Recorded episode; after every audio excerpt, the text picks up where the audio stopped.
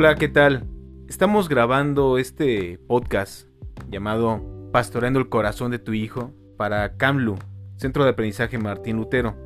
Y en esta ocasión vamos a escuchar el capítulo 3, el cual lleva por título El desarrollo de tu hijo, orientación hacia Dios. Comencemos. La primera vez que navegué fue cuando era estudiante de la universidad. Recuerdo mi asombro al aprender que la dirección de la nave no está determinada por la dirección de la brisa, sino por el ajuste de la vela. En un sentido, la orientación hacia Dios es como el velero en la vida del niño. Cualquiera que sean las influencias que lo moldean, es la orientación hacia Dios la que determina su respuesta a esas influencias. Proverbios 9, 7 al 10 contrasta las respuestas del hombre escarnecedor y al sabio a la corrección y a la instrucción. El que corrige al escarnecedor se acarrea afrenta. El que reprenda al impío se atrae mancha. No reprendas al escarnecedor, para que no te aborrezca. Corrige al sabio, y te amará. Da al sabio, y será más sabio. Enseña al justo, y aumentará su saber. El temor de Jehová es el principio de la sabiduría, y el conocimiento del Santísimo es la inteligencia. El versículo 10 nos ayuda a ver qué es lo que finalmente determina las respuestas de un niño como escarnecedor o como sabio. Es el temor al Señor lo que hace a uno sabio y es esa sabiduría la que determina cómo responde a la corrección. Orientación hacia Dios. La figura de abajo representa al niño como un ser que es la parte del pacto. Uso esa expresión para recordarnos que todos los seres humanos tienen una orientación hacia Dios. Todos son esencialmente religiosos. Los niños son adoradores, ya sea que adoren a Jehová o a los ídolos. Nunca son neutrales. Tus hijos filtran las experiencias de la vida a través de una rejilla religiosa. Romanos 1, 18 al 19 dice, Porque la ira de Dios se revela desde el cielo contra toda impiedad e injusticia de los hombres que detienen con injusticia la verdad. Porque lo que de Dios se conoce les es manifiesto, pues Dios se lo manifestó. Toda la gente tiene la clara revelación de la verdad, pero la gente impía omite la verdad. Ellos rechazan el reconocimiento y sometimiento a las cosas que Dios ha revelado claramente. Pablo continúa diciendo que a pesar de conocer a Dios, no le glorifican, sino que piensan sutilmente y adoran ídolos. En el lenguaje de Romanos 1, tus hijos responden a Dios con fe o ellos omiten la verdad al hacer el mal. Si responden a Dios con fe, encuentran gozo en conocer y servir a Dios si ellos suprimen la verdad al obrar mal, al final de cuentas adorarán y servirán a la creación en lugar del Creador. Este es el sentido en el que uso el término orientación hacia Dios. Eligiendo entre dos caminos. El segmento de la izquierda en la parte superior del diagrama nos muestra quién es un adorador del verdadero único Dios. La flecha que va hacia Dios indica la orientación del corazón de la persona. Él quiere conocer y servir a Dios de una manera mejor. La flecha que sale de Dios indica la actividad que Dios inicia y sostiene hacia su Hijo. La otra división nos muestra a una persona involucrada en idolatría. Él se arrodilla ante cosas que no son Dios y que no pueden satisfacer. De hecho, el joven no puede estar consciente de su compromiso religioso, pero nunca es neutral. Hecho a la imagen de Dios, está diseñado con una orientación para adorar. Aún desde niño, él está adorando y sirviendo a Dios o a los ídolos. David nos recuerda esto en el Salmo 58.3. Se apartaron los impíos desde la matriz, se descarriaron hablando mentira desde que nacieron. Las palabras del Salmo 51.5 son aún más familiares. He aquí, en maldad he sido formado, y en pecado me concibió mi madre. Estos versos son muy instructivos. Aún un niño en el vientre y viniendo desde el vientre es pecador. Frecuentemente se nos enseña de que un hombre se vuelve un pecador cuando peca. La Biblia enseña que el hombre peca porque es pecador. Tus hijos nunca son moralmente neutrales, ni siquiera en la matriz. Una de las justificaciones para corregir físicamente a los niños es que la necedad está ligada en el corazón del muchacho, mas la vara de la corrección la alejará de él. Proverbios 22:15. El punto del proverbio es que algo anda mal en el corazón del muchacho, que requiere corrección. El remedio no solamente es cambiarle la estructura en el hogar, es dirigir su corazón. El corazón. Puesto que no hay tal cosa de un lugar en la niñez que sea neutral, tus hijos adoran ya sea a Dios o a los ídolos. Estos ídolos no son pequeñas estatuas, son ídolos sutiles del corazón. La Biblia los describe usando terminología tal como temor al hombre, deseos malos, lujuria y orgullo. Los ídolos incluyen conformidad con el mundo, tener una mente terrenal y tener afecto por las cosas de abajo. Lo que tenemos a la vista es cualquier tipo de motivos, deseos, propósitos, esperanzas y expectativas que gobiernen el corazón de un niño. Recuerda que estas cosas no tienen que estar relacionadas con el presente.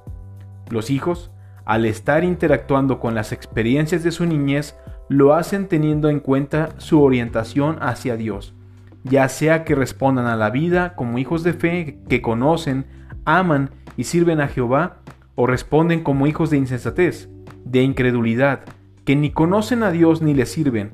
No son simplemente la suma total de lo que tú y yo ponemos en ellos ellos interactúan con la vida, ya sea dentro de un verdadero pacto de fe o dentro de un pacto de incredulidad. ¿A quién va a adorar el niño? Es muy importante ser claros en este asunto. La educación de los hijos no es meramente proveer cosas buenas, no es meramente crear una atmósfera hogareña, constructiva e interacción positiva entre un niño y sus padres. Hay otra dimensión, el niño ya está interactuando con el Dios viviente. Él está ya sea adorando, sirviendo y creciendo en entendimiento de las implicaciones de quién es Dios, o está buscando la manera de que tenga sentido la vida sin una relación con Dios. Aún si él está viviendo como el necio que dice en su corazón que no hay Dios, no cesa de ser un adorador. Él simplemente adora lo que no es Dios. Parte de la tarea de los padres es pastorearlo como una criatura que adora, señalándole al único que es digno de adoración. La pregunta no es ¿adorará? sino siempre es ¿a quién adorará? Implicaciones para la crianza de los hijos. Este tema separa lo que has leído aquí de la mayoría de los libros sobre la educación de los hijos, en su mayoría, estos libros se escriben para ayudarte a hacer el mejor trabajo posible en proveer influencias constructivas a tu hijo. Todos los consejos y las ideas creativas se dirigen para producir lo mejor. En su mayoría, las influencias se moldean desde una perspectiva bíblica con la esperanza que el niño responderá a estas cosas y que todo termine bien. Yo no solamente estoy presentando algunas ideas acerca de la estructura bíblica de la vida, pero también sugiero pastorear al niño para alcanzar su corazón. Recuerda Proverbios 4:23, la vida fluye del corazón. La educación no puede estar preocupada solamente con las influencias positivas, sino que debe pastorear el corazón. La vida mana del corazón. Estoy interesado en ayudar a los padres a tomarnos de la mano para combatir en el campo de batalla más pequeño del mundo, el corazón del niño. Necesitas ver a tus hijos como criaturas hechas a la imagen de Dios. Ellos pueden encontrar su realización y felicidad solamente al conocer y servir al Dios viviente. La tarea que conlleva la crianza de los hijos siempre está relacionada con los puntos enfatizados en estos diagramas. Tú quieres proveer las mejores influencias posibles a tus hijos. Tú quieres que la estructura de tu hogar refleje estabilidad y seguridad que ellos necesitan. Quieres que la calidad de las relaciones en tu hogar refleje la gracia de Dios y la misericordia que demuestra el carácter de Dios por los pecadores que constantemente están fallando. Quieres que el castigo se otorgue apropiadamente y que refleje el punto de vista de un Dios santo. Quieres que los valores de tu hogar estén basados en la escritura. Quieres controlar el flujo de eventos para que nunca sea un caos, sino más bien un hogar bien estructurado. Quieres proveer una atmósfera sana y constructiva para tu hijo. Cuando todo está dicho y hecho, aquellas cosas importantes como son, no serán toda la historia. Tu hijo no es solamente el producto de esas influencias moldeadoras. Él interactúa con todas estas cosas. Él interactúa de acuerdo a la naturaleza de las elecciones del pacto que está haciendo, ya sea que responda a la bondad y misericordia de Dios en fe o responde en incredulidad, ya sea que crezca en amor y confianza en el Dios viviente o se convierta a varias formas de idolatría y autonomía. La historia no solamente es la naturaleza de las influencias moldeadoras en su vida, sino cómo responde a Dios en el contexto de esas influencias, ya que es la orientación hacia Dios del corazón de tu hijo lo que determina su respuesta en la vida. Tú nunca debes concluir que sus problemas son simplemente por falta de madurez. No es que haya una edad para que se le quite el egoísmo ni para la rebelión contra la autoridad. Estas cosas no tienen edad para que desaparezcan, porque no son reflejo de la inmadurez, sino de la idolatría del corazón de tu hijo. El pequeño Alberto era un niño engañoso. A espaldas de su papá revisaba todo. Mentía aun cuando no representaba una ventaja para él. Frecuentemente robaba dinero de sus padres. Su padre insistía en interpretar su conducta como inmadurez.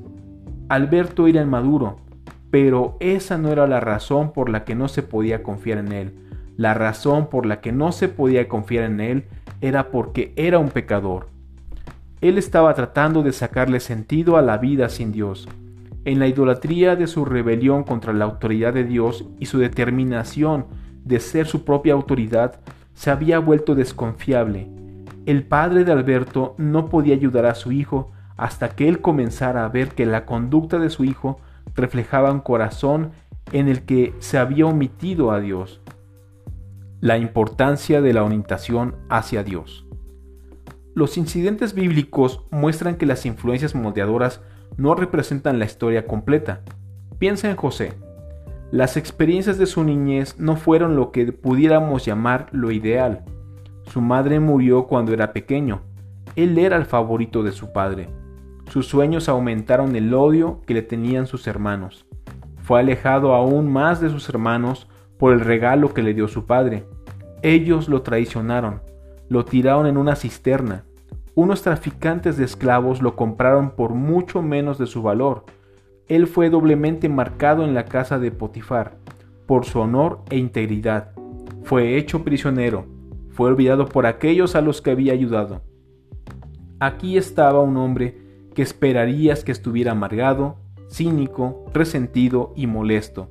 Si el hombre es solamente la suma total de las influencias que lo moldean, ese hubiera sido el resultado. En lugar de esto, ¿qué encontramos? Cuando sus hermanos se postraron sobre la tierra, suplicando misericordia, José les dijo, No temáis, ¿acaso estoy yo en lugar de Dios? Vosotros pensáis mal de mí, mas Dios lo encaminó a bien, para hacer lo que vemos hoy, para mantener en vida a mucho pueblo. Ahora pues, no tengáis miedo, yo os sustentaré a vosotros y a vuestros hijos. Así los consoló, y les habló al corazón. Génesis 50, 19 al 21. ¿Cómo explicamos a José? En medio de las dificultosas influencias moldeadoras, él confió en Dios, Dios lo hizo un hombre que supo responder, ya que tenía una relación con Dios. Él amaba a Dios y encontró orientación no en las influencias que lo moldearon, sino en el amor infalible y en las misericordias del Dios del pacto. ¿Qué decimos acerca de la sierva de la esposa de Naamán? Los soldados enemigos la raptaron de su hogar en Israel y la hicieron una sirvienta de un soldado arameo. Ella era parte de los resultados de la guerra, las influencias moldeadoras de su vida eran lejos de ser ideales, y aún así ella permaneció fiel a Jehová. Cuando su amo necesitó de sanidad, la niña conocía el poder de Dios y lo que es más, ella sabía dónde estaba el profeta en Israel. El rey de Israel no conocía al profeta ni tenía fe profunda en el poder de Dios. Él respondió a la emergencia con temor e incredulidad. Vea Segunda de Reyes 5 del 6 al 7. ¿Por qué respondió de diferente manera esta niña? Claramente hay algo más que tiene que ver con la persona que las influencias moldeadoras. Aquí está una niña a quien se le había dado y retenido la fe en Jehová a pesar de las circunstancias difíciles en la que creció. Resumen, este es el punto. Hay dos asuntos que alimentan a la persona que tu hijo llegará a ser. Debes estar preocupada en cómo estructuras las influencias moldeadoras de la vida que estén bajo tu control. Muchas no lo están. Por ejemplo, la muerte, etc. En segundo lugar, debes estar pastoreando activamente la orientación hacia Dios de tus hijos. En todo esto debes orar que Dios obre en y a través de tus esfuerzos y las respuestas de tus hijos para que sean gente que conozca y honre a Dios. Las figuras 2 y 3 darán dirección y orientación al tratar de entender la tarea como padres. Mientras estás preocupado con las influencias bíblicas moldeadoras, Tú debes pastorear los corazones de tus hijos en dirección del conocimiento y el servicio a Dios. En el próximo capítulo examinaremos los temas fundamentales de la educación de los hijos. ¿Qué significa para los padres funcionar como los agentes de Dios? ¿Cuál es la naturaleza de su tarea? ¿Cuál es la función de la disciplina y la corrección? Preguntas de aplicación para el capítulo 3. 1. ¿Tiendes a ser determinista en la manera en que ves la crianza de niños? ¿Puedes ver que tus hijos responden activamente a las influencias en sus vidas? ¿Cómo los ves respondiendo? 2. ¿Cuál crees que es la orientación hacia Dios de tus hijos? ¿Están sus vidas y sus respuestas organizadas alrededor de Dios como Padre, Pastor, Señor, Rey soberano, o las ves viviendo para alguna forma de placer, aprobación aceptación u otro Dios falso? 3. ¿Cómo puedes diseñar algunas maneras atractivas para retar a la idolatría que ves en tus hijos? 4. ¿Cómo puedes hacer de la corrección un asunto orientado hacia Dios? ¿Cómo puedes ayudar a tu hijo a ver cómo está invirtiendo el mismo en cosas que no pueden satisfacer? 5. ¿Están pasando tiempo tu esposa y tú para pedirle a Dios que se revele a tus hijos? Al final de cuentas, Dios inicia cualquier obra en el corazón de tus hijos. Muy bien, con estas preguntas estamos terminando el capítulo 3 y la verdad es un capítulo que nos deja mucho que reflexionar. Nos deja pensando en que eh, indudablemente nuestros hijos van a tener situaciones que, los van a llevar o los pueden llevar a ellos a tomar un camino, una decisión, pueden moldear su, su vida, su carácter, pueden moldear lo que en ellos se convertirán, pero tiene mucho que ver también cómo van a responder ellos ante esa situación. Esto es el punto.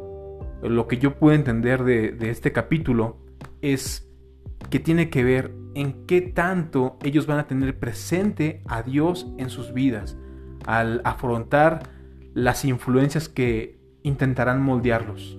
Es bien importante que nosotros como padres tenemos que llevarlos, tenemos que pastorearlos para que su vista sea puesta en el Dios que los creó y que Cristo sea el centro de su vida. Así que muchas gracias por escuchar y reflexionar esta importante información que vimos en este capítulo. Nos escuchamos nuevamente en el capítulo 4, que lleva el título Tú estás a cargo. Hasta luego.